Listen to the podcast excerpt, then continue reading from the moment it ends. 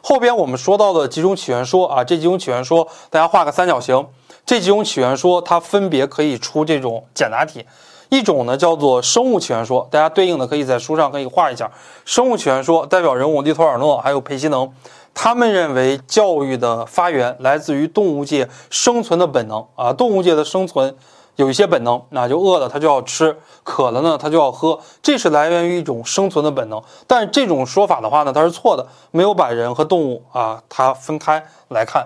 第二种的话呢，叫做心理起源说，代表人物美国学者蒙路啊，所以这几个如果出到了这种简答题，大家一定要知道它的名称是什么，哎，然后呢，它的代表人物有哪些？第三呢，它的主要的观点有哪些？哎，第四，它的评价有哪些？就是你要评价一下它是对的还是错的啊。比方说第二种，我们来给大家做一个示范，这个名称叫心理起源说啊，代表人物是美国人蒙路，他主要的这个观点呢就是。教育起源于什么呀？儿童对于成年人的一种无意识的模仿，这种无意识的模仿就产生了教育。那么对于他的评价是什么呢？也是没有把人和动物的本质来区别开来。哎，我们其实他并不是来源于一种模仿，就是他认为就是我们，呃，对于儿童笑，儿童对我们笑；我们对儿童哭，儿童对我们哭，对吧？我们管儿童叫爸爸妈妈。你看儿童。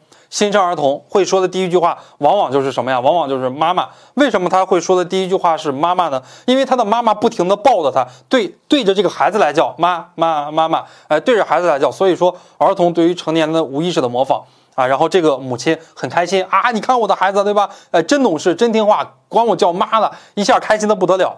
那实际上你管他叫妈，你叫了多少声了？你管他叫妈叫了好几年了啊，然后他管你叫一声妈，你开心的不得了啊，这就是一种心理起源说。其实呢，我们证明是错的。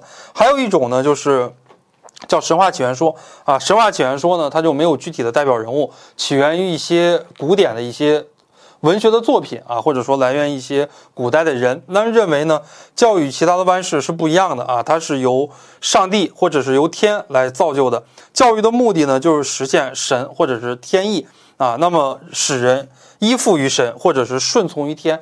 这是神话起源说，以前的宗教用的比较多啊，在欧洲中世纪，宗教把持着整个教育，所以那个时候呢，宗教的权力是非常大的。劳动起源说，我们国家的一些教育家啊，比方说像杨先江啊这样的一些人，像外国的一些教育家啊，像卡洛夫呀、苏霍姆尼斯基呀、赞科夫呀、马卡连科呀，他们都认为呢是劳动起源说啊，认为劳动创造了人，还有人类社会，呃，劳动的过程的复杂性要求通过。